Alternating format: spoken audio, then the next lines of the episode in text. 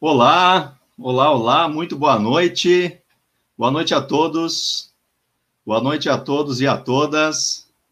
Para mais um encontro, para mais uma quinta-feira de bate-papo magistral. Nosso encontro semanal das quintas, sempre trazendo conteúdo relevante, discussões, debates acerca dos temas que são relevantes aí para a cultura uh, das empresas e dos profissionais. E hoje edição de número 38, e a ideia é falarmos sobre método ou mentalidade. O que, que faz diferença na qualidade total? Então vem conosco, vem conosco participar e contribuir com essa discussão e desde já quero chamar aqui a nossa presença, ele, Marcelo Bernardes, meu fiel escudeiro aqui para os bate-papos. Boa noite, Marcelo, tudo bom? Boa noite, Luciano. Boa noite, pessoal, para quem já está assistindo, para quem vai assistir depois. Privilégio muito grande, o meu primeiro bate-papo magistral de 2021. Muito bom a gente ter retomado né, o bate-papo magistral, acho que isso é fundamental. E vamos lá, hoje com uma pessoa tão especial, um amigo tão especial, uma pessoa referência no tema que a gente gosta tanto, que é a gestão, que é a qualidade total. Então, eu estou numa expectativa muito positiva desse bate-papo de hoje. Maravilha, maravilha. E claro, temos que chamar ele aqui a nossa presença, o nosso amigo professor. Depois nós vamos falar mais sobre isso, né? Clóvis Fernandes Oyarzabal. Tudo bom, Clóvis? Boa noite. Oh, tudo bem, que prazer estar aqui com vocês. Me senti orgulhoso dos amigos lembrar de mim. E estou aqui com todo o entusiasmo, sabe? Com toda a energia para ajudar nesse momento. Bonita essa ideia de vocês muito interessante, é uma oportunidade da gente cada vez mais difundir né, esses conceitos de qualidade total para o máximo de gente possível. Né? Estou aqui à disposição, então, Luciane. Estamos aí. Maravilha. Maravilha, obrigado, obrigado, Clóvis. Boa eu noite quero a fazer... todos né, que estão nos assistindo. Ó, isso aí, isso aí.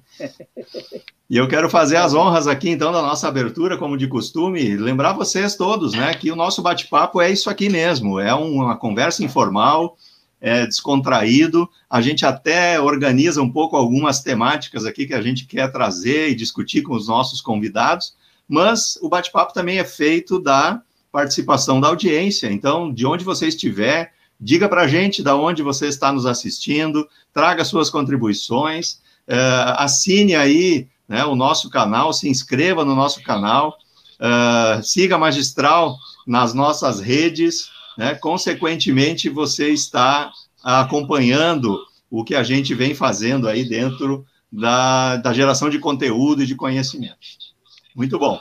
Uh, eu queria começar, Clóvis, Sim. o nosso, nosso encontro de hoje, né? Enquanto que a, a turma vai chegando aqui, eu quero começar é, fazendo assim um, um depoimento rápido, né? De eu, eu hoje estou tendo o privilégio de estar junto com dois grandes influenciadores meus, né, da, desse movimento da qualidade, né? Mar, Marcelo Bernardes foi quem me levou para esse movimento, e o ano era 1999, no século anterior ainda, né? E lá, nesse encontro com a, a turma da qualidade, eu vim conhecer o Clóvis, né? Vim conhecer o Clóvis, oh, e a gente teve a oportunidade de participar de uma entidade é, que até hoje se mantém firme, e Clóvis vai falar mais a respeito disso, que é a Associação Gaúcha para a Qualidade, da qual Clóvis é atual presidente, Marcelo já foi presidente e eu também, ou seja, tivemos a oportunidade de interagir, né, e isso é o que nos conecta, né, então eu queria, eu queria começar assim, Clóvis, eu queria que tu dissesse, é, é, é desse jeito que a gente chegou até aqui, né, de onde é que a gente conhece o Clóvis, né? a gente conhece o Clóvis desse movimento todo, e eu queria que tu contasse um pouco para a nossa audiência, é, quem é o Clóvis Arzabal? Para casualmente alguém que chegou de Marte agora há pouco, né? Não conhece muito bem esse trabalho, né? Contar um pouquinho, Clóvis, como é que foi essa tua trajetória até tu chegar onde estamos hoje aí, tu como presidente, é, é, presidente de honra da AGQ e atual presidente da AGQ também, né? É, mas como é, que, como é que chegou até aqui? Da onde que nasceu, ao quando que o bichinho da qualidade picou aí o Clóvis Arzabal? Pois é, obrigado pela oportunidade, é, Luciano, mas a, eu acho que isso é uma história linda, assim, até para as pessoas que estão nos assistindo, os profissionais, os jovens que estão chegando, E às vezes na tua vida tu estás na hora certa, né, no local certo, mas ao mesmo tempo está preparado para aproveitar oportunidades. Essa ideia chegou na, na Gerdau na década, início da década de 80, tá? E como era uma pessoa que trabalhava na área de treinamento, a diretoria achou, me enxergou assim, diz, olha, Clóvis, tu é um jovem que se relaciona muito bem com as pessoas, que tem um bom nível de comunicação, e achamos que algumas novidades que nós queremos implantar na empresa, tu pode nos ajudar nesse sentido. E eu entrei na qualidade, entrei dentro dos conceitos iniciais, porque a diretoria havia já pegado informações lá do Japão sobre gestão para qualidade total e estava trazendo uma série de coisas. Eu comecei a implantar o círculo de controle de qualidade. Então, em 81, eu fui picado pelo mosquito da qualidade, tá? e, é, aí eu me entusiasmei tanto, me emocionei tanto com isso, que eu resolvi, eu era já meio carregado, chefe de treinamento na empresa, e resolvi tocar qualidade. Depois anexei novamente a área de recursos humanos ao meu setor. Mas, enfim, em resumo, né, já que o nosso tempo é curto para os nossos é, participantes aí também, em 86, tá? em 83, já comecei a reunir com outros colegas da Serra Gaúcha, de grandes empresas, porque nós estávamos sendo tão desafiados a implantar essas coisas, principalmente na administração participativa, nessas coisas, que nós sentimos necessidade de trocar experiência. E os diretores eram conhecidos, então, o pessoal da Eberly, da Grale, da Frasle, da DHB, da empresa daqui de Canoas, Porto Alegre, nós e eu, que meu escritório era Sapucaia. Começamos a reunir, formamos um grupo de profissionais tá, que tinham a missão de implantar gestão para qualidade nas empresas e trocar ideias que cada um estava fazendo. Nós éramos quase 20 pessoas, certo? De repente, alguém inventou de implantar uma. Vamos registrar uma associação. É, eu não tenho vergonha de dizer, Marcelo, eu fui o único contra, certo? E tá bom assim, nós vimos reunião na minha sala. Eu digo, na, na minha sala, porque era em Sapucaia, ficava mais perto de Caxias e Porto Alegre, e a gente se reunia ali. Eu digo, para que nós vamos formalizar isso? Deixa como está. Aí o danado do Milton, que vocês conhecem bem, de Novo Hamburgo, na outra reunião já levou uns estatutos. E nós implantamos com o nome de Associação de Círculos de Controle Qualidade. E eu fui voto vencido, vamos fazer. Mas agora precisamos de uma sede. A sede foi cair em Novo Hamburgo, que nós tivemos, arrumamos uma sala e fomos para Novo. Tá bom. Em resumo, em 86, nós, em 85 registramos a GQ. De 83 a 85 nos reuníamos informalmente e formalizamos a GQ em 85. E a coisa pegou e nós começamos cada vez a trabalhar mais, implantar nas nossas empresas e começamos a fazer trabalho para outras empresas e mobilizar as outras empresas. Em 92, no governo Collor, de abrir a economia e precisar melhorar a qualidade e a produtividade no Brasil, nós damos um salto porque essas empresas acabaram liderando também esse processo, e daí surgiu o Programa Brasileiro de Qualidade e Produtividade, em 92, e nós implantamos o Programa Gaúcho de Qualidade e Produtividade, o qual eu fui trabalhar. Essas alturas, 92, já te conhecia, né, Marcelo? Sim, sim, Marcelo, é, eu comecei por ali, né? Uhum. É, aí nas indústrias do calçado, fazendo umas. Porque as indústrias de calçado começaram a reagir muito também sobre isso.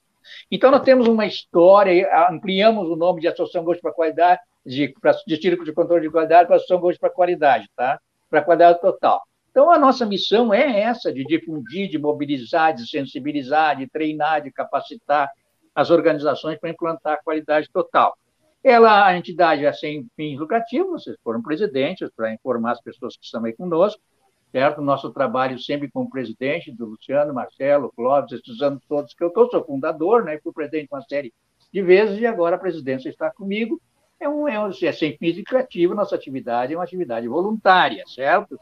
E, e, e, nós nunca deixamos, em 86 já começaram outras viagens para o Japão, em 97 fizemos uma viagem daí muito linda, muito interessante ao Japão para realmente nos reforçar, e conseguimos, sim, fazer muita coisa, tá? Com a Associação Gaúcho para Qualidade e o Programa Gaúcho de Qualidade e Produtividade. Hoje está um pouco parado, o PGQP, né? mas teve uma contribuição muito grande também. Mas nós continuamos, eu nunca imaginei que nós íamos durar tantos anos. Quando eu aprovei, quando eu concordei em ter a associação, de pronto, tá bom, isso aí é que nem time de futebol de salão, vai durar 4, 5 anos e acabou. né? E a, tem 35 anos, gente. Espetáculo, né?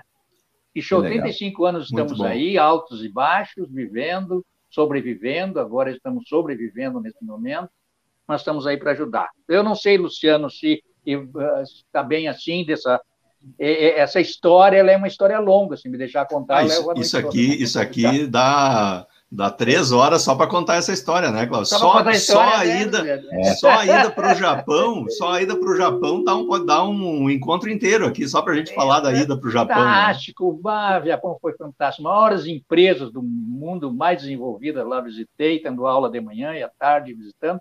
Foi também uma aprendizagem muito importante. Fizemos diversos congressos estaduais, diversos congressos brasileiros da qualidade, certo? Mas tem uma coisa aí, né, por aí a crença para quem está nos ouvindo, aqui nas assim, isso é uma coisa que as pessoas têm que se apaixonar. A uhum. crença de que nós podemos ter um sistema de gestão mais aperfeiçoado, que o trabalho se transforme em fonte de prazer, que as organizações do trabalho sejam organizações humanas, como a família, como o esporte, como a religião, né? e, enfim, é, as pessoas têm que ter paixão por isso. Não se implanta qualidade sem paixão, sem amor nas empresas, tá? Por isso nós é estamos aí, com esse tempo todo, cumprindo a nossa missão. Isso é uma missão de vida. É Transformar é as organizações é uma missão de vida nossa. E eu falo com meus dois companheiros aí, com a maior tranquilidade, que sei que também somos apaixonados por isso, tem uma, um grau de, de, de, de, de confiança né, de, com relação a isso, tá? Tá bom, então. Eu lembro, Clóvis, eu lembro que, acho que foi em 94, que eu fui para um congresso Sim. em Gramado, no Serrano, hum. aí da GQ, né? É. E casualmente naquele congresso tu não era palestrante, porque a GQ sempre uhum. trazia palestrantes do Brasil todo, claro. e casualmente um palestrante não conseguiu vir. Aí tu foi uhum. assumir o lugar dele, tu era o presidente naquela época, e Sim. eu estava lá, no, chegando assim, né, novinho, tinha sido escolhido como coordenador da qualidade e fui para o congresso. E aí tu assumiu aquela palestra e para mim foi a, assim, aquilo que tu disse, né? o vírus da qualidade, eu já estava gostando, assim, fui lá ver o que, que tinha na GQ, e aí a tua palestra foi super especial, assim, trazendo os conceitos de cliente interno, cliente externo, né, necessidades, expectativas, mas aquilo uhum. uh, me pegou no momento, assim, de coração tão aberto, né, que eu saí de uma empolgação, Sim. foi dali que, que eu desenvolvi a carreira. Então é, é interessante isso que tu diz, né, a gente realmente vê que aquilo que tu quer, né, aquilo te toca, te emociona, e aí dali nunca mais parei, né? Em busca, desenvolvi um trabalho muito legal na empresa, depois fui para a GQ, fui para as entidades, e, e, a gente sempre em prol, né? A gente está nessa missão de desenvolver a qualidade. E até tem uma pergunta em relação a isso, o que é interessante é que aqueles conceitos lá do, do TQC, o estilo japonês do Falcone, que ele traduziu dos japoneses, e a gente utilizou muito, parecem que são conceitos antigos, né? Mas há pouco tempo eu fiz um vídeo falando sobre um tema que é tão simples e tão é, que gera tanto prejuízo para as empresas, que é, por exemplo, saber resolver um problema. Eh, eu queria que tu me, nos falasse assim, tem tanta coisa que a gente aprendeu lá que era importante, simples, mas importante, que até hoje muitas empresas ainda não aprenderam, né? Exemplo isso, as empresas têm dificuldade de saber resolver um problema, né? Não sei como é que tu vê isso hoje. A qualidade é... foi disseminada, mas tem muito para fazer ainda? É, Marcelo, assim, ó, às vezes o conceito, paradigmas, cultura de um país leva muitos anos para mudar. Ah, isso, a qualidade está 20 anos, 30 anos no Brasil. É pouco, é pouco tempo para uma mudança de mentalidade. É verdade. Às vezes eu é. chego, Marcelo, não que eu esteja me sentindo cansado, pelo contrário, estou com energia, mas às vezes eu penso assim, acho que a próxima geração, sim, vai incorporar isso como uma um modo de vida, um modo de se relacionar com a empresa. Tá? Mas a tua pergunta é boa, tá? e oportuna, porque me permite se colocar, dizer, a, a, a, gestão para a qualidade total que nós aprendemos, que nós estamos trazendo, na realidade, nós temos que cuidar das três palavras, da gestão, da qualidade e do total. Certo? Uhum. É isso que está acontecendo, mas é um conceito novo ainda, certo? Que nós estamos na, aqui na segunda geração de empresários ainda de que deu o boom da economia, do crescimento na década de 70. Então, os velhinhos já foram deixar os filhos, mas muitos muito educados ainda à moda antiga. Consequentemente, seus gestores ainda precisam muito, Luciano. E a Sim. qualidade, às vezes, não é coisa, não tem coisa. Eu não, eu, eu não gosto de falar coisa velha. Coisa velha, sim, é descartável, é, é coisa antiga, mas os dez mandamentos são antigos e são perfeitamente modernos, princípios cristãos, né? Em dois mil anos, então aí são extremamente modernos. Então nós somos uhum. antigos, mas não velhos. E as pessoas precisam aprender esses conceitos, porque mesmo que seja de forma gradativa, tá? A, a, nós estamos passando, estamos construindo, sim, uma nova geração, certo? Que percebe uma empresa de forma diferente, assim como os japoneses perceberam lá naquela época, tá?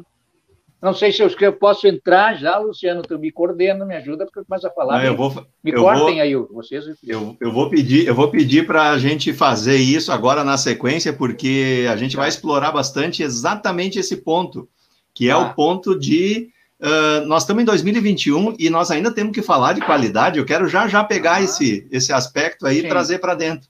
Mas, antes disso, claro que eu tenho que fazer a social aqui do nosso encontro. Olha a turma que já está aqui prestigiando a gente, é. ó. A Kátia Bernardes está aqui, dando boa noite oh, dela. Tá? A Vênis Bota, que nos assiste lá das Minas Gerais, tá? Está aqui com a gente o, Ar, o Arsenildo Ju, Nunes, está aqui o Marco Aurélio.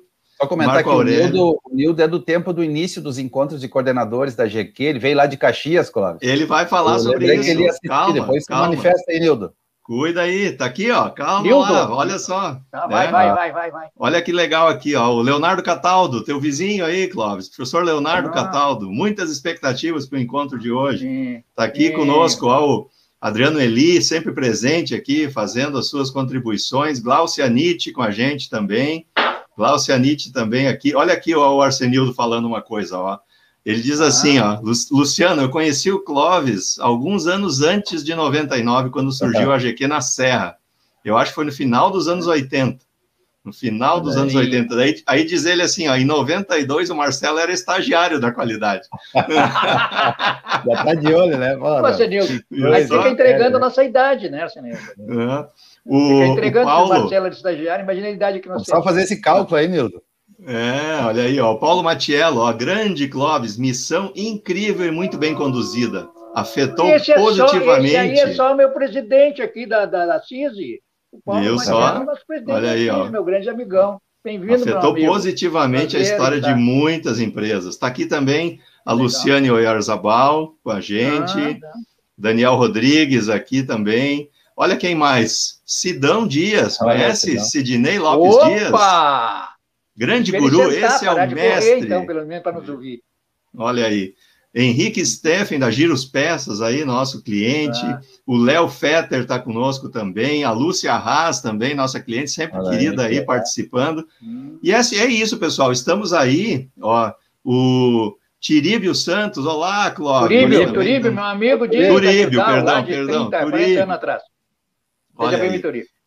Então é isso, olha, olha a turma que está aqui prestigiando e outros que vão chegar certamente para o nosso encontro. Tragam aí, pessoal, as suas contribuições, dúvidas, perguntas, enriqueçam o nosso debate, compartilhem com quem mais vocês entendem que esse conteúdo também possa afetar. Clóvis, eu estava. O Marcelo fez essa introdução, te provocou com relação a resolver problema, e a minha pergunta é, é, é ligada a isso, né? Nós estamos em 2021 e tu já começou a falar sobre isso, né? É, nós ainda temos que falar de gestão da qualidade. Qualidade ainda é um assunto que precisa ser trazido. Olha, deixa eu dizer para vocês, eu penso sempre que nós temos um grande sistema de gestão, e o CID estava, foi no Japão conosco, e um grande sistema de gestão que é o guarda-chuva, que é chamado GQT, a gestão para qualidade total, Total Quality Control, certo? Então, quando nós falamos em qualidade, nós temos que falar na gestão, na qualidade e no total. Essa é a questão, a pergunta sobre qualidade. A qualidade é a satisfação das pessoas, né? de todas as pessoas que compartilhem de uma organização, sejam clientes, os empregados, os acionistas, vizinhança, comunidade, enfim. Então, fazer qualidade, a qualidade é satisfação das pessoas. Eu ainda acho, não sei, as pessoas que estão nos assistindo, participando conosco, que ainda nós vinculamos de forma assim, mecânica, ainda quando fala qualidade, se pensa na qualidade intrínseca do produto, da minha caneta. Uhum. Né? A qualidade intrínseca do produto é importante que ela tem que atender às especificações do estado do cliente, mas é uma das dimensões da qualidade. Certo? Nós temos a qualidade do custo, do atendimento, do moral da equipe, a qualidade né, das pessoas, a qualidade dos relacionamentos, enfim, a qualidade em tudo. A, a, qualidade é um dos conceitos mais amplos que existe no mundo. Né? Mas vamos falar Sim, antes, então, na gestão. Gestão para a qualidade total. O que é a gestão? A gestão é o lado racional da qualidade. A gestão são os dados e fatos. Quem gerenciar é medir, gerenciar é controlar.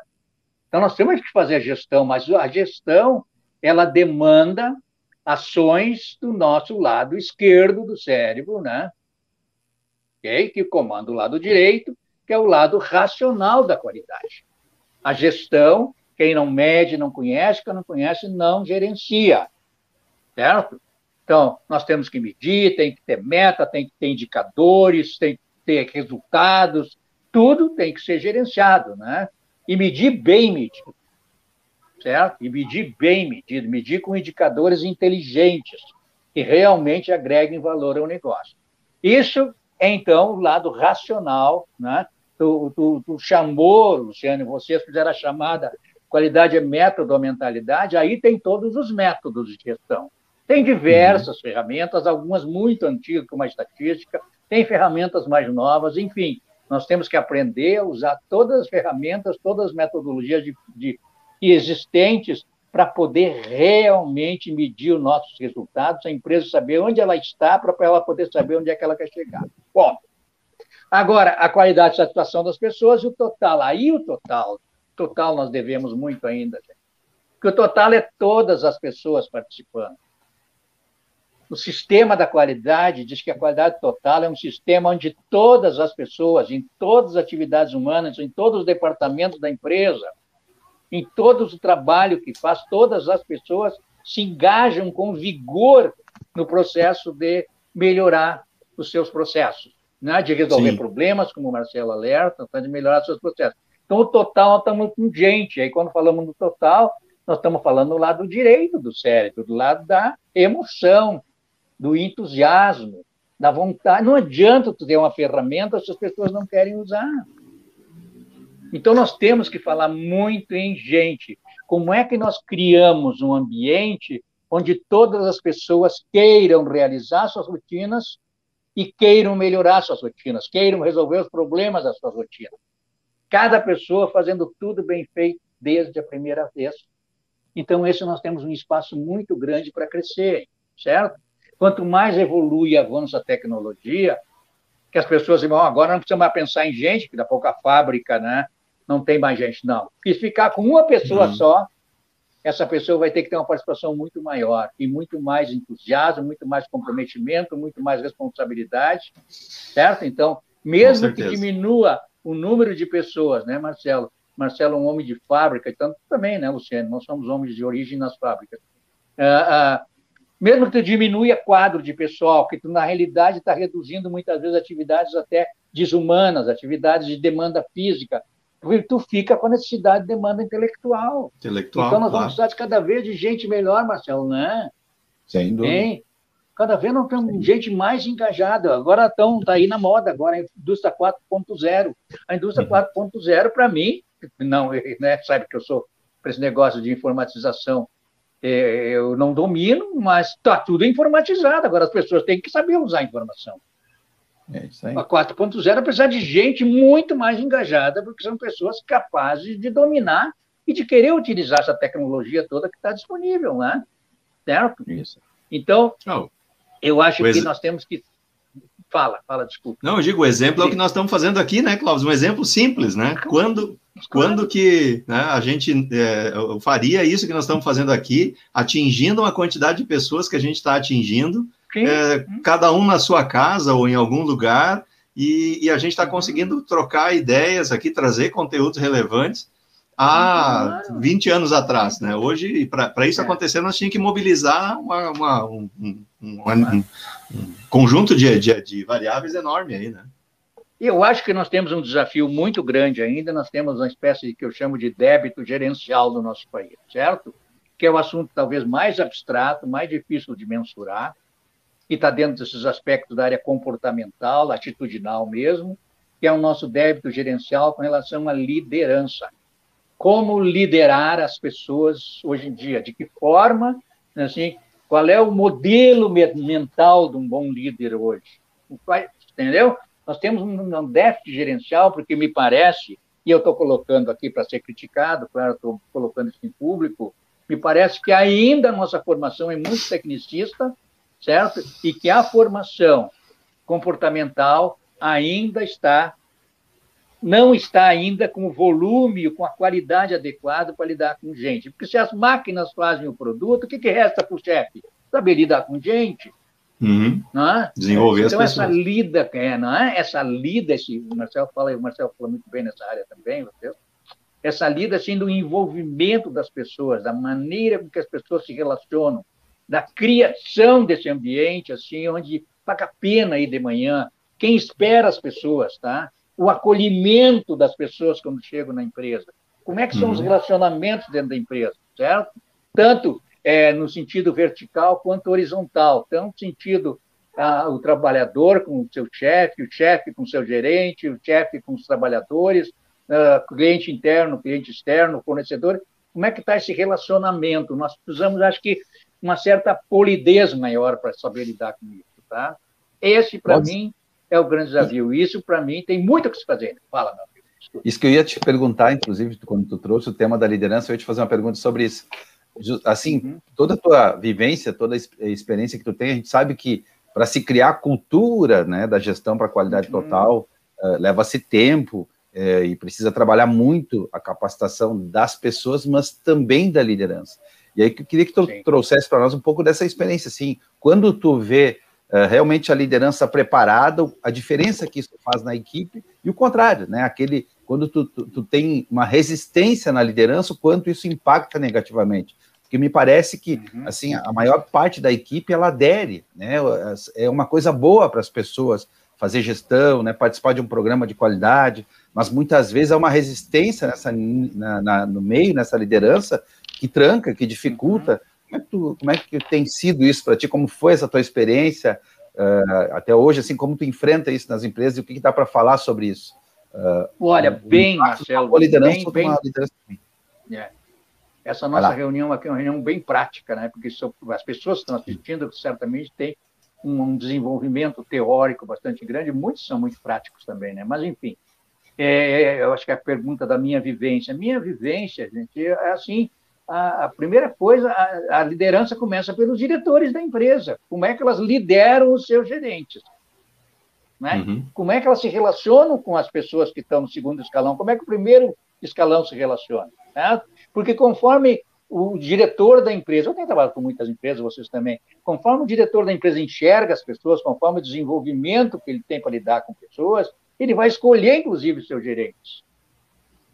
Ah, tá, ele, o diretor se relaciona bem com o gerente, mas às vezes o processo de seleção passou por ele. E ele escolheu gente muito parecida com ele, é óbvio, né? Uhum. E se ele não é um bom líder, se ainda ele é uma pessoa muito ligada a resultados imediatos, né? a conhecer muito bem o seu produto e não conhecer gente, não está habilitado, não se comunica bem, não adere a um programa de qualidade total com vigor, com a consciência, certo? É, da importância disso para a empresa, para ali para baixo, Marcelo sabe que nós vamos ter dificuldade. Com os gestores, os gestores são o segundo escalão. Agora, o pensamento da atualidade, né, a convicção que vai dar a firmeza de propósito em relação a implantar a qualidade, tem que vir número um, tem que vir na direção da empresa. Certo? Porque as pessoas trabalham, elas vão fazer, os gerentes, aquilo que o chefe acredita, né? Certo? Bom, aí nós baixamos, Marcelo, para esse grande grupo, segundo escalão da empresa, que é o nosso grupo gerencial, certo? Muito bem. Essas pessoas, quando escolhidas ou quando têm seu desempenho avaliado pela empresa, certo? Tem que já incluir essa capacidade de lidar com gente. Essa capacidade como treinador, como comunicador, né? como instrutor, como bom exemplo, tudo isso uhum. tem que estar tá já na avaliação de desempenho. Eu acho que isso que é importante para nós. Tá? Já incluir na avaliação de desempenho de um bom gerente sua capacidade de visão do negócio, de relacionamento interpessoal, de liderança da equipe, de capacitação da equipe, de saber fazer, habilitado fazer um bom processo de seleção, essas coisas todas, certo? Entendeu? Porque Perfeito. depois nós vamos ver, minha gente, o, o, ah, e o perfil dele já quando entra na empresa. Uhum. Não é? Então, Marcelo, você sabe, nós todos soubemos aí, que nós precisamos de um perfil diferente, não é mais o durão, o seco, o cara que conhece plenamente o produto. Ele é um homem que sabe, ele é um homem que a essência da função dele está na capacidade de se relacionar com pessoas. Não é? Então, é um novo perfil gerencial. De novo, como nós estamos na segunda geração, tem muito gerente. Não é que eu não gosto dos velhos, eu amo os velhos, tá? Então, é, eu é que eu estou me cuidando para não pegar Covid. Né? Mas, ah, nossa, muito bom. mas, é, mas daí tem gerentes ainda com aquele conceito antigo. Se acima tem um diretor com conceito antigo, que aqui o negócio é dar comando, controle e punir, que o negócio é mandar, que o trabalhador é um mal necessário, aí vai demorar muito tempo. Nós temos muito trabalho para frente. Dica. Deixa eu, aproveitar, deixa eu aproveitar que nós estamos falando disso, desse efeito e dessas mudanças que são da trajetória mesmo e das gerações, né? Tu falou dos, dos velhos aí, né, e tal. E tem uma pergunta aqui do... De, imagino que seja o Guilherme, lá da, da, da Cardial Contabilidade, o Guilherme, o, o Guilherme pergunta o seguinte, ó, liderança, comunicação, aculturamento das pessoas versus o novo perfil da equipe, menos técnica, mais apressada e ansiosa. Como é que tu vê isso? Ah! Baita pergunta, né? Nó, nó em pingo d'água essa aqui, né?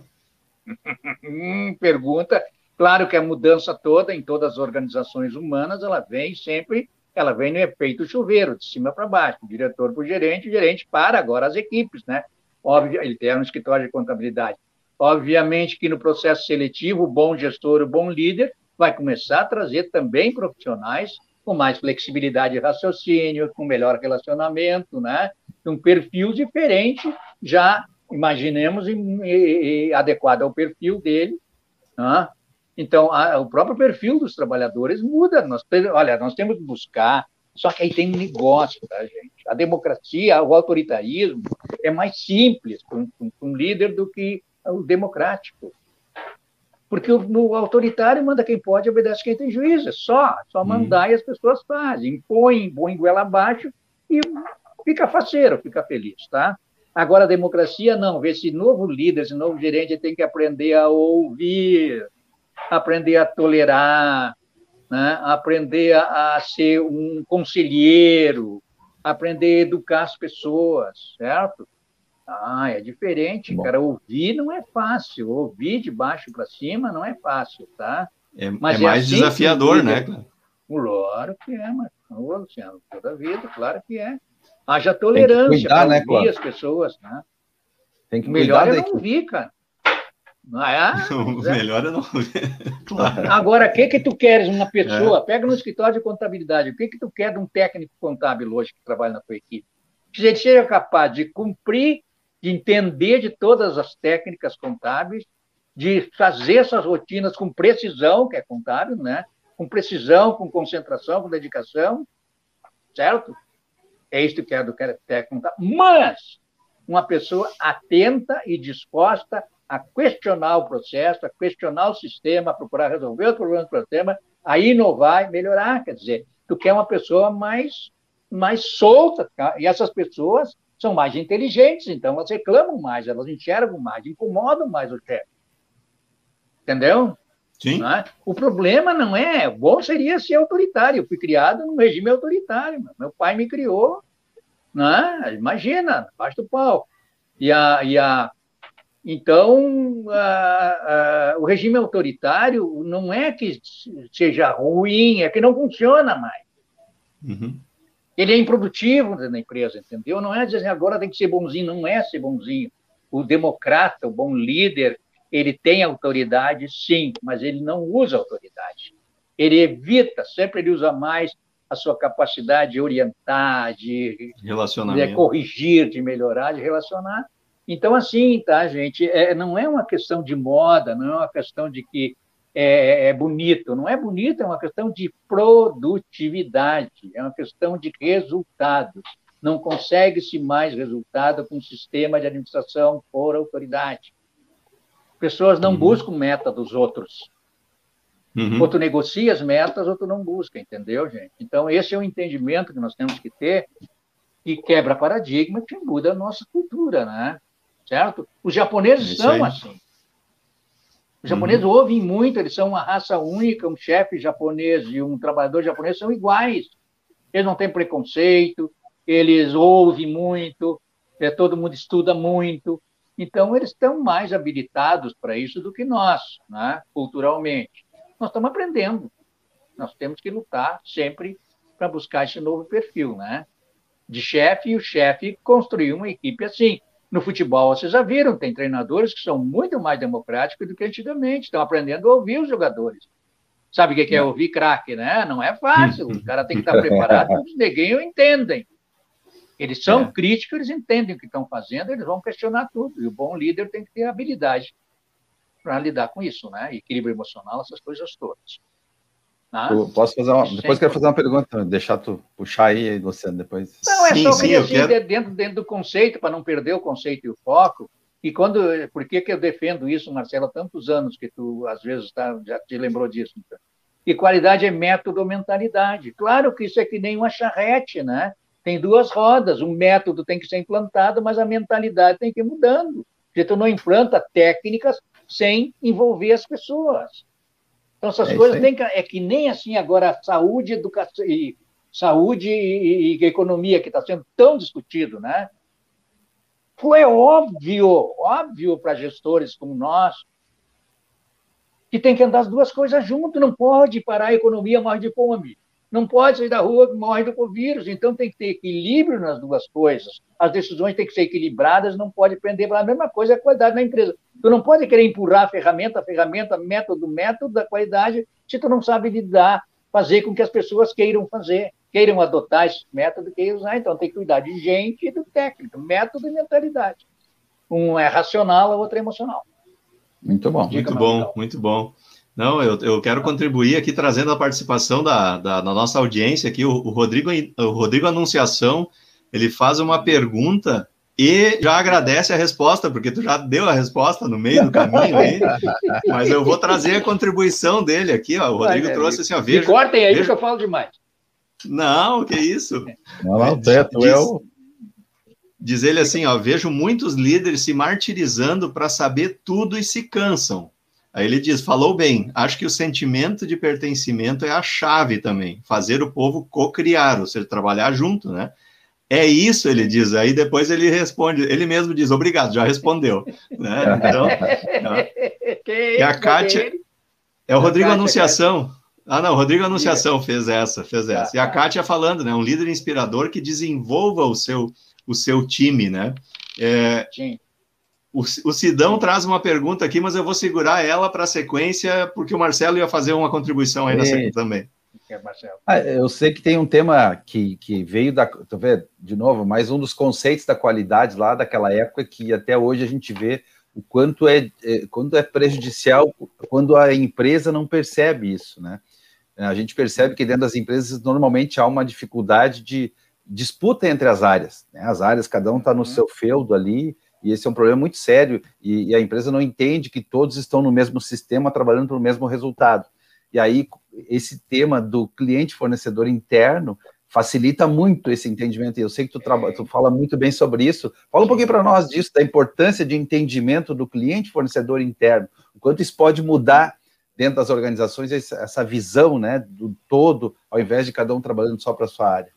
Sim, eu acho que tem um conceitinho ainda por trás disso, que quando um diretor admite uma pessoa, trabalhei muito no mercado, o mercado é muito claro. Cada pessoa que tu admite, tu admite para uma tarefa. Tu vai ser o gerente de compras, tu vai entrar para comprar, tu vai ser o gerente de venda, tu vai vender. Tu, né? Então as pessoas já entram com uma missão é, é, dissociada do todo. Então, Marcelo, por isso que a tua questão é, é fundamental. Não adianta tu enxergar a tua árvore e não enxergar a floresta como um todo. O gerenciamento interfuncional entre as diversas funções, essa visão de, de fornecedor interno, de cliente interno, é fundamental. Porque se nós estamos falando muito aqui, até agora falamos numa relação hierárquica, né? de cima para baixo, baixo para cima. E agora, entre os pares. Né? Como é que o gerente de produção tem que enxergar o gerente comercial? Como seu cliente ele está ali para produzir aquilo que o gerente comercial vende. Então, ele é, ele é fundamental, ele é o rei do gerente de produção. Será que isso acontece na prática? Ah, será que a pessoa, quando é. compra, compra para o seu cara que vai utilizar? Ou compra aquilo que ele acha bom, no preço que ele acha bom, depois se torna inútil dentro da empresa, ou compra matéria-prima? Será que o homem que produz, ele tem essa visão que ele está produzindo algo para entregar para o gerente comercial que prometeu para o cliente lá fora? Então, essa visão interfuncional, esse relacionamento interpessoal é fundamental. O gerente tem que fechar como um time, uma equipe única e não ficar como o Marcelo está alertando sobre a tal de concorrência interna, de um crescer mais do que o outro. E o diretor tem que aprender a não ficar elogiando também. Porque ele chama um e elogia. Sim.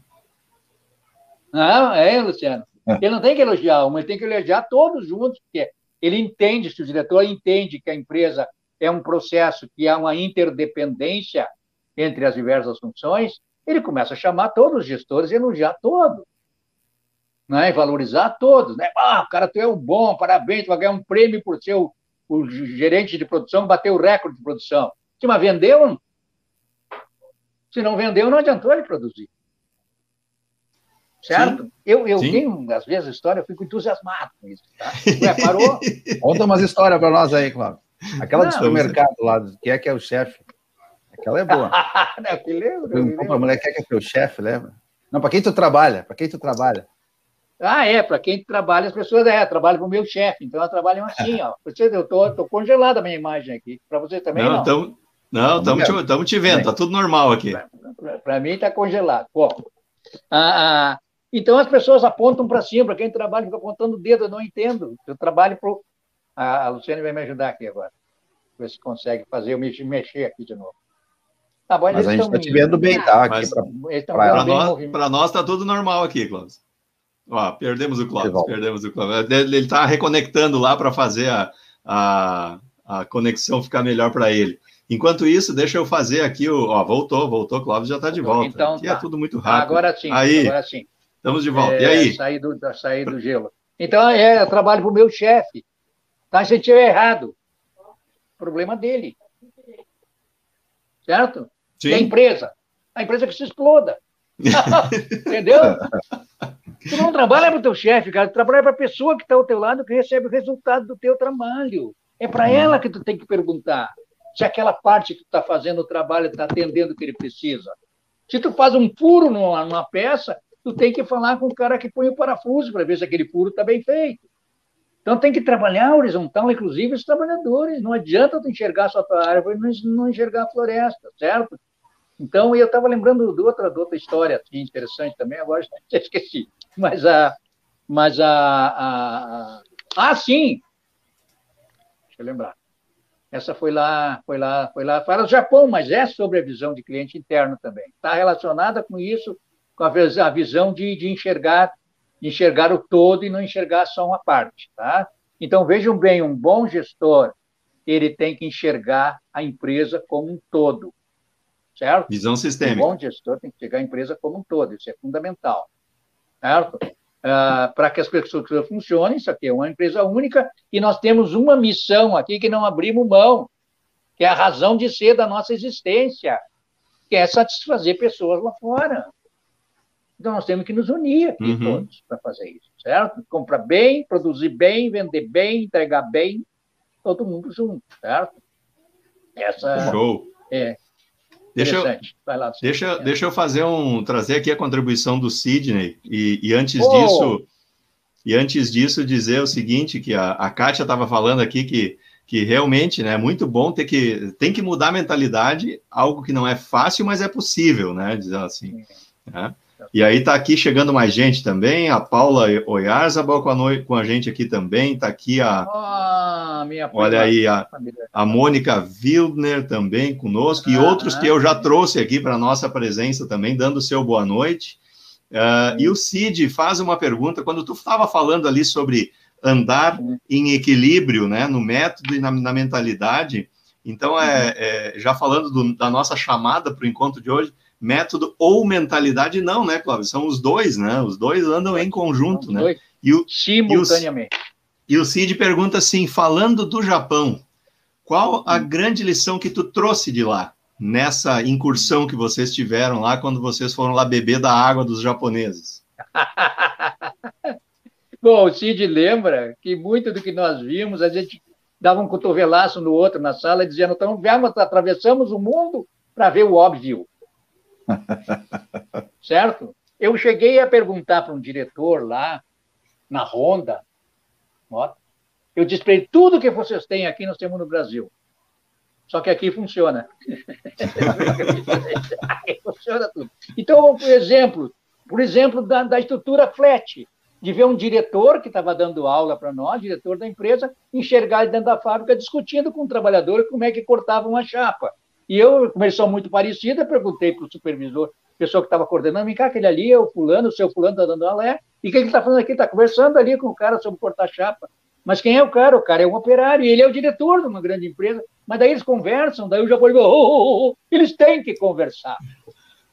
Então o diretor tem que conversar com o trabalhador, para eles se enxergam muito mais, ó, muito mais próximo. Então a hierarquia eh, são três, quatro níveis de hierárquico, mas são muito mais próximos, se comunicam muito melhor. A comunicação flui. Isso foi uma coisa extremamente interessante que nós trouxemos de lá. A segunda coisa, que é um desejo ardente de aprender, uma humildade assim para aprender sempre. Eles, cara, eles engolem livros, eles leem tudo, certo? Nós pegamos lá na época já, o Cid lembra, eu acho que já pegamos 76% da população uh, com hum. terceiro grau, 90% com segundo grau. Então, gente, a educação para nós, para o nosso país, para nós que estamos dentro da empresa, é fundamental. Vocês são professores universitários, sabem disso, certo? Nós temos que, o nosso maior câncer é a ignorância certo? Hum, a hum. educação, a capacidade, isso, eles são mestres disso. E a terceira coisa também, é outras coisas, aprendi um monte, né? mas foi a, a disciplina. Muito bom. Certo? Eu ia perguntar sobre disciplina. isso. Cumprir o compromisso assumido, a disciplina deles, de horário, de local, nós cuidava, nós rezava, chegava nos unir os brasileiros para os japoneses errar nos horários, ou, não, não, não é, não tem jeito. Se o trem é às 11 horas, é igual a 11, não é 11 horas e um minuto, é 11. Então, essa disciplina que nós precisamos no, no Brasil, das pessoas, cada uma cumprir o seu trabalho, certo? É, é, é, fundamental. É uma coisa extremamente importante. Por que, que a Covid está aí? Porque as pessoas não têm disciplina. A norma é um e as pessoas seguem outra. Uhum. Então, são coisas que precisamos de lá. Em termos uhum. de, de, de, gestão dele, usam sim muitas ferramentas, certo? usam muitos métodos, mas daí quando tu tem uma equipe com formação superior, tu tem mais facilidade do que nós aqui de usar métodos estatísticos mais avançados, capacidade de raciocínio matemático, essas coisas eles têm muito bem lá, né? Melhor do que nós. Mas o nosso Porque... povo é muito inteligente quanto eles, não é? A inteligência está distribuída equitativamente no todo o planeta, né? Mas Entendeu? Então nós, nós somos inteligentes. E a excelência, e a excelência vem, e a excelência vem da, repeti, da repetição, ou seja, das experiências, né, que a gente vai, uhum. vai adquirindo. Quanto mais experiências, tende-se a melhorar cada vez mais a cada ciclo, né? E tu, e tu falou uma coisa é, fundamental para mim, Clóvis, assim, e isso, isso foi é, é uma coisa que eu trago, assim, desde que quando comecei a interagir com esse ambiente da qualidade, e, e o professor Leonardo, que está aqui também, já teve conosco aqui no nosso, no nosso encontro, ele foi um dos que contribuiu muito para construir essa visão, que é uhum. O fato de que tudo sempre pode ser melhorado, né? de que tudo é sistematizado, ou seja, quando a gente está falando de sistema de gestão da qualidade, nós estamos falando de continuação, nós estamos falando de... É, e, aí é que, e aí que vem a disciplina que tu falou, né? Ou seja, para que seja um sistema, precisa ter disciplina de construir um sistema de forma como, como, como ele gere um aprendizado, né? Eu queria, queria que tu falasse um pouco disso, assim, da mecânica do sistema, que ele permite oh. que a gente aprenda muito dentro da empresa, né? Deixa eu já, para como nós estamos com o tempo já indo para o final, eh, junto da pergunta, e tem a ver com tudo isso, falar um pouquinho de quanto foi importante a cultura dos CCQs, né? Que foi o início da GQ, que também uhum. tu trouxe do Japão, uhum. que valorizou o trabalhador, e usando metodologia, trabalhando a, a, essa melhoria contínua. Acho que é importante falar um pouco, a GQ até hoje tem o concurso, que é tão bonito, né? Lindo, Vamos lá, as duas... Trabalho bom. Primeiro, em termos de sistemas japoneses, a cada palestra que a gente assistia lá, eles, no fim, se fosse o professor que fosse, eles diziam Kaizen, Kaizen, Kaizen. Aí, o que é o Kaizen? Melhorar, ele disse, ele deu uma aula, né? ele ensinou um monte de coisa, mas melhorar. Kaizen, melhoria constante, melhorar sempre. Então, essa ideia de que a, a, da melhoria contínua, de que nós não estamos prontos, que a empresa não está pronta, a excelência é um ideal. A excelência é uma abstração, a excelência não se alcança. É a busca, que bom que nós temos um ideal para buscar, uhum. buscar a perfeição. Mas perfeição não existe. Haja humildade para isso. Eu acho que eles têm essa humildade. Eles têm essa humildade de melhorar sempre, de aperfeiçoar sempre, de sempre achar que tem uma maneira melhor de se fazer as coisas, tá? Então, em termos de, de melhoria constante, aí, o chefe brasileiro já treinei minha equipe. Lá para não existe treinamento, é uma constante. Treinamento é todo dia. As pessoas têm que estar aprendendo sempre e estar melhorando sempre, tá? Então, isso é uma coisa importante na cultura das pessoas no Brasil. Pode fazer discursos de propaganda na televisão que são excelentes, que são o melhor produto do mundo, tá? Mas dentro da empresa, na cabeça das pessoas, elas têm que dizer assim: isso aqui não está pronto, isso aqui tem melhoria para fazer. Se desafiar as pessoas, se nós conseguir absorver ou melhorar, ou melhor, criar um, um ambiente onde as pessoas exteriorizem a sua criatividade, tenham a coragem de querer mudar, pode dizer a verdade, pode mostrar, nós vamos ter um ambiente de melhoria constante. Sim? E ideias têm os borbotões. E aí no, no, no, que o Marcelo me desafiou, me provocou aí, tá? No negócio do círculo de controle de qualidade, foi a primeira experiência que nós tivemos, tá? Sim. O que, que é os círculos? Foi uma aprendizagem, uma ideia lá do Japão, certo? uh, em que eles criaram um meio de estimular, de facilitar, para que os trabalhadores todos pudessem exteriorizar suas ideias. Resolveram trabalhar em grupo, por isso a ideia de círculo, de um cerco, né? Dos círculos de controle de qualidade. Trabalhadores que se reuniu voluntariamente, e a empresa deu todo o treinamento, os recursos para eles, mas é um trabalho voluntário, para levantarem e acharem solução para problemas do seu setor de trabalho, melhorar aquilo que eles fazem, certo? Esse é o círculo de controle de qualidade. Abrange, então, pega a base da pirâmide, os trabalhadores, onde eles têm até tempo, foi definido até tempo para eles poderem se reunir, facilitar a vida deles. Se tiver uma fábrica, né, você sabe que não pode parar as máquinas. Então, eles acharam um jeito de parar, se fosse necessário, as máquinas, para as pessoas se reunirem e resolver problemas. Isso caiu como uma bomba para nós, né, Marcelo? Isso aqui para nós, eu que trabalhava numa fábrica, num sistema extremamente autoritário, uma empresa, só em Sapucaí eram 2.500 empregados, trabalhava na Gerdau, certo? E enxergar milhares de trabalhadores que não tinham direito de falar, não podiam se manifestar, e nós começamos a conversar com eles, vem cá, tu não tem, não pode melhorar aqui? Eu posso, mas eu não posso falar. Uhum. certo? Eu sou proibido de falar. Eu não posso dizer, o Virmar foi um grande amigo meu, não era Vilmar, tá? é Virmar. Era o Virmar. Porque ele era, ele era analfabeto e é um dos caras mais inteligentes que eu conheci. E o Virmar dizia, seu Clóvis, não dá, a gente não pode falar. Os problemas estão ali a gente não pode resolver. Entendeu? Vilmar, se nós em grupos, nós começar a ter uma salinha boa depois do banho, ah, e você se reunir para botar, exteriorizar toda essa criatividade, botar as ideias para fora. Vamos fazer? Claro que vamos. É claro que nós queremos, né, seu Clóvis? Certo? E nós começamos a criar círculos de controle de qualidade. Em 81, em 82, nós tínhamos 60 e poucos grupos. Eu tinha pego um vestiário velho lá tirado, um pavilhãozinho, abrir, construir paredes de salas. Porque imagina 60 grupos, dava 120 reuniões por mês. E a turma começou a botar para fora. E a diretoria da empresa começou a ver que tinha achado um tesouro. A primeira ideia do Virmar em 100 toneladas mais a trefilação de arame no mês. Imagina.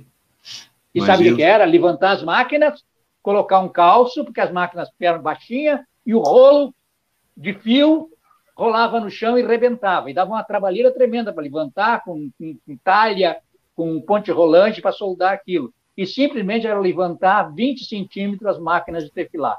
Ele tinha dito essa ideia há 10 anos, ele tinha essa ideia. Quando ele dizia, chefe, vamos pegar essas máquinas, botar um, uns pilarzinhos nela, levantar ela, um, um engenheiro disse para ele, disse, peraí, Marco, tem que ser burro, cara. Máquina é fabricada na Alemanha, vem para cá, como é que tu, um, coitado que nem tu, vem daí empoleirar a máquina em cima de pilar, Marco? vai trabalhar, cara, para de encher o saco. Ele me contava, ele contava essa história para nós. Daí levantaram as máquinas de filar e só 100 toneladas a mais de arame foi produzido. e aí, né, imagina, né? É. caiu os buteados do bolso de todo mundo. É, explode a cabeça das pessoas, né, ah, Explode a cabeça das pessoas isso. Né? É impressionante. Aí, claro, com é. esse sucesso todo aqui no Rio Grande do Sul, eu fui já incumbido de implantar em todo o Brasil, já fui lá para o norte, Rio e tudo quanto é lugar. E pegou na Gerdau, porque nós fundamos a Associação de Círculos de Controle de Qualidade, porque o nosso forte era que é o desafio no início, os profissionais da qualidade, Marcelo, né? Era círculos de controle da qualidade. E as empresas tiveram muito com isso, as empresas que fizeram. Não sei porque as empresas não fazem hoje. Porque as empresas não se organizam para criar um lugar, um ambiente, entregar a eles uma metodologia para que comecem a resolver problemas de forma mais organizada, usando um pouco mais de método. É, metodológica, de forma mais simples, sem complicar também. Não vamos ensinar muitos gráficos, muitas coisas. Mas é muito neurônio que tem desperdiçado no nosso país. São bilhões, trilhões de neurônios. Se tu e vocês imaginassem, nós conseguir aqui, todos nós, imaginar que nós temos 90 milhões de brasileiros, e todos eles, além das suas rotinas, resolvessem os seus próprios problemas, nós estaríamos, nós seríamos um país rico. Essa é a riqueza do Japão. É, é, é. extremamente é. óbvio, extremamente hum. simples. Todas as pessoas, um balconista, um açougueiro, um garçom, um operário, todos fazem a sua rotina, que devem estar padronizadas, ele deve estar treinado, e, além disto, ele é estimulado e ele tem um ambiente propício para isso, para resolver os problemas da sua rotina, resolver os seus próprios problemas. Nós teremos um outro país. Pode, eu acredito nisso, certo? E se nós tivéssemos essa, na nossa cultura essa forma, é só deixar o trabalhador pensar e resolver o que é deles. Cada pessoa tem que resolver os seus problemas. Nós não temos que ficar resolvendo o problema dos outros esse sistema assistencialista, paternalista, você sabe onde é que leva, né? Então, é, é bem isso. Bom, é bem isso. Oh, que coisa boa esse bate-papo aí, hein? Muito, ah, né? Eu já tô, eu já tô pensando aqui o seguinte, ó, tem pergunta, tem pergunta que se eu colocar nesse momento na tela, nós vamos, nós vamos emendar mais uma hora de conversa, tá?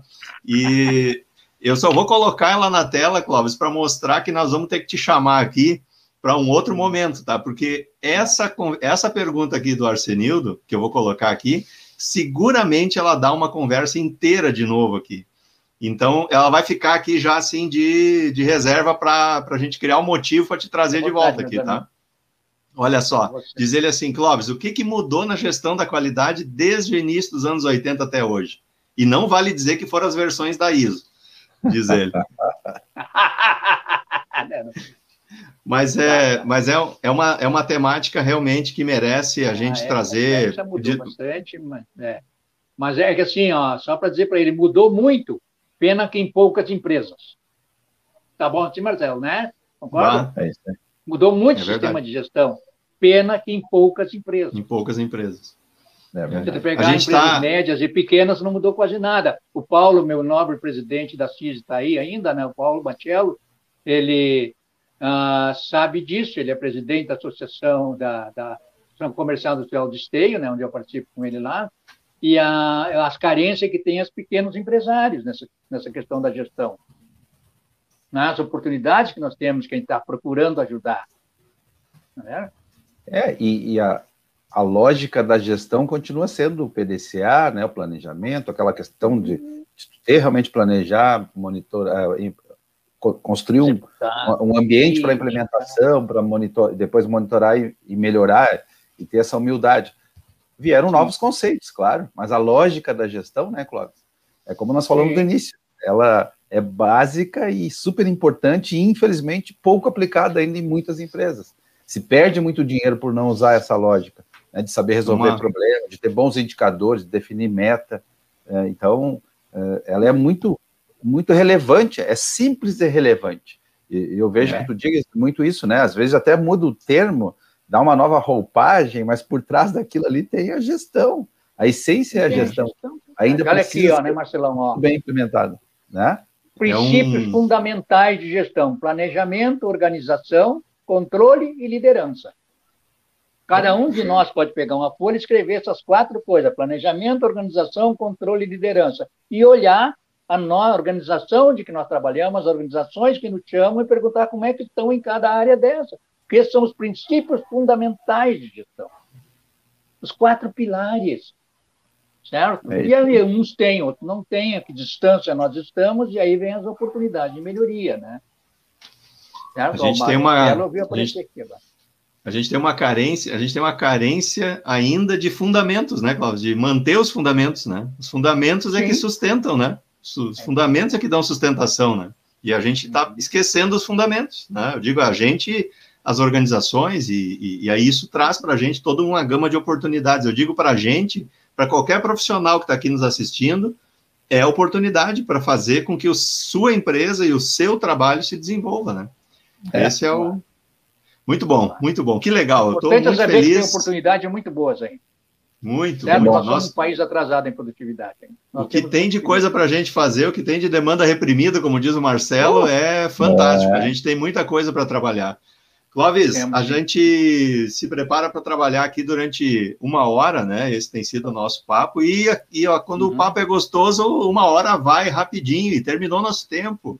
Então, eu quero pedir que a gente faça uma rodada final aqui de de despedida. Vou pedir para o Marcelo fazer primeiro a despedida dele, depois eu passo a palavra para ti e eu encerro então aí o nosso encontro de hoje. Marcelo. Bom, queria dizer que estou muito feliz com o momento, né? Poder estar tá aí convivendo com um grande amigo, guru, mestre, né? A gente sabe o quanto o, quanto o Clóvis representa, o quanto ele dedicou a vida pela gestão da qualidade, que é aquilo que a gente está tá muito envolvido. Então, é um prazer ver o Clóvis aí com saúde, com sabedoria, trazendo tant, tantos ensinamentos para nós, né? Só alegria. Então, só quero agradecer o meu amigo por estar aqui, por estar disponível a nós aqui e pelos ensinamentos, né? A gente poder dar uma viajada em todos os conceitos da gestão e saber que todos eles estão muito atuais ainda. Então, muito obrigado, Cláudio, tá? Que Deus te proteja sempre, que tu continue sempre com esse brilho aí, eh, disseminando a cultura da qualidade e levando mais pessoas, né, para serem uh, produtivas e, e, felizes, né? Porque não? Acho que é o lado da mentalidade é ser feliz, ter essa uh, senso de realização. Muito obrigado. Show de bola, show de bola. Clóvis, teu, teu tchau é, aí para a nossa audiência. Agradecer mais uma vez a oportunidade, tá? A paciência das pessoas que estão nos assistindo, dizer que realmente ah, essa é a nossa missão. Tem gente aqui na minha frente agora, muitos amigos meus, então, eu tenho obrigação de buscar a satisfação dessas pessoas. Esse é o compromisso de cada um como cidadão. A pessoa mais importante da minha vida agora são vocês que estão aí na minha frente me assistindo. Então, eu tenho que me esmerar, me dedicar, fazer tudo o que eu posso e que eu sei para ajudar as pessoas, para agregar valor, tá? Fico muito feliz por essa oportunidade. Acho que agora nós vamos ter uma pós-pandemia. Para quem entende, eu vou lançar um desafio. Um desafio não aqui, uma linha de cristal, para você depois me cobrar. A pandemia é. agora vai ter uma queda vertiginosa. E eu não estou seguindo os princípios da ciência, da medicina, ninguém. Eu estou seguindo os princípios da estatística. Tá? Tá estatisticamente, essa segunda curva, né, é, que pico que foi lá em cima, agora ele tem uma queda violenta. Pode esperar para abril, vai, vai ter uma queda extremamente grande. E muita gente não vai entender por quê. É simplesmente a lei da probabilidade estatística, certo? Então, vai cair. E esse pós-pandemia vai nos esperar também. Esse negócio do novo normal eu não aceito muito ainda, tá? Muitas coisas vão ficar, mas muitas coisas vão ter continuidade. O ser humano precisa conviver com a novidade, no mínimo por dois, três, quatro, cinco anos, para ele conseguir mudar o modelo mental, mudar a mentalidade. Um ano é pouco. As pessoas vão voltar, vão ter recaídas a serem como antes. Agora o que vai ficar, com certeza, vai ser um sistema de maior colaboração, de maior compreensão. Eu acho que as empresas vão começar a trabalhar mais as pessoas o seu lado emocional, muito mais ainda, certo? Nós vamos ter mais tolerância com as pessoas. Esse vem do mundo novo, né? Além do uso de tecnologia como estamos usando, mas Vem aí uma oportunidade para nós todos, que trabalhamos como consultores, como profissionais, de ajudar as empresas, né? nosso grande desafio, certo? Ajudar as empresas a, a realmente ter um, um sistema onde as pessoas é, são tratadas de forma diferente, vai haver diferenças, né? É, novas, coisas novas que vêm aí, tá? Certo? Que nós muito vamos estar preparados para ajudar. Então, é isso, tá? É, muito orgulhoso em ter conseguido me comunicar com vocês. Estou sim à disposição, Luciano, Marcelo, se precisar de mim. Eu sinto muito prazer em fazer isso. Faço com uma maior alegria e honra e orgulho. Desejo a vocês, então, que é, fiquem com Deus e, e tenham sucesso e vamos vencer essa doença. Segunda, eu acho que eu me vacino. Aí ninguém. Olha aí. Uh, beleza. Oh, aí vou botar o pé na rua já. Ah, eu estou em prisão só... domiciliar. Obrigado. Estou em prisão domiciliar. Nem é, namorar é... eu posso. Olha isso, olha isso, olha isso. Muito tá bom, Clóvis. Então, tá. Obrigado a todos. Clóvis, obrigado, obrigado, obrigado pelo. E quem quiser te encontrar, agq.com.br, está lá o Clóvis procurando sempre trazer para a gente aí. Olha, olha essa simplicidade de comunicação que esse, que esse homem traz, né? A forma simples com que ele traduz conceitos assim relativamente densos, né? E que consegue trazer sempre para nós essa uh, jovialidade e a importância, né? Como disse o Marcelo, esse brilho, essa energia. Né, que sempre que a gente encontra o Clóvis, mesmo que faça muito tempo, parece que foi ontem, assim, porque é sempre muito bom estar tá perto do Clóvis, né? E, e, não é rasgar seda, não, não é porque ele está na nossa presença, mas é porque ele tem essa, essa dinâmica mesmo e ele certamente influenciou e vai influenciar muita gente ainda nessa jornada, ainda mais depois da vacina agora aí, né, Clóvis? Eu quero, em nome da, da magistral, agradecer uh, o teu aceite aí pelo, pelo convite, por, por tu estar tá conosco aqui nesse, nessa nossa noite.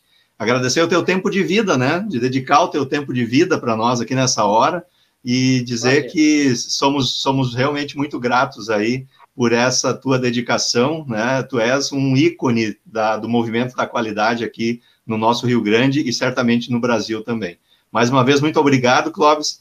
Fiquem todos muito bem, cuidem-se. Na semana que vem estamos de volta e, a, e semana que vem é a turma da magistral que vem para cá. A gente vai trocar ideias aí a respeito de o que está acontecendo no mundo da gestão das, das empresas e discutir um pouco é, com a turma da magistral. Então, se preparem aí, quinta que vem tem mais. Voltamos. Até mais. Fiquem bem, fiquem com Deus, cuidem-se. Até semana que vem. Tchau, tchau. Obrigado, Clóvis. Tchau, pessoal. Tchau, eu que agradeço. tchau. tchau. tchau.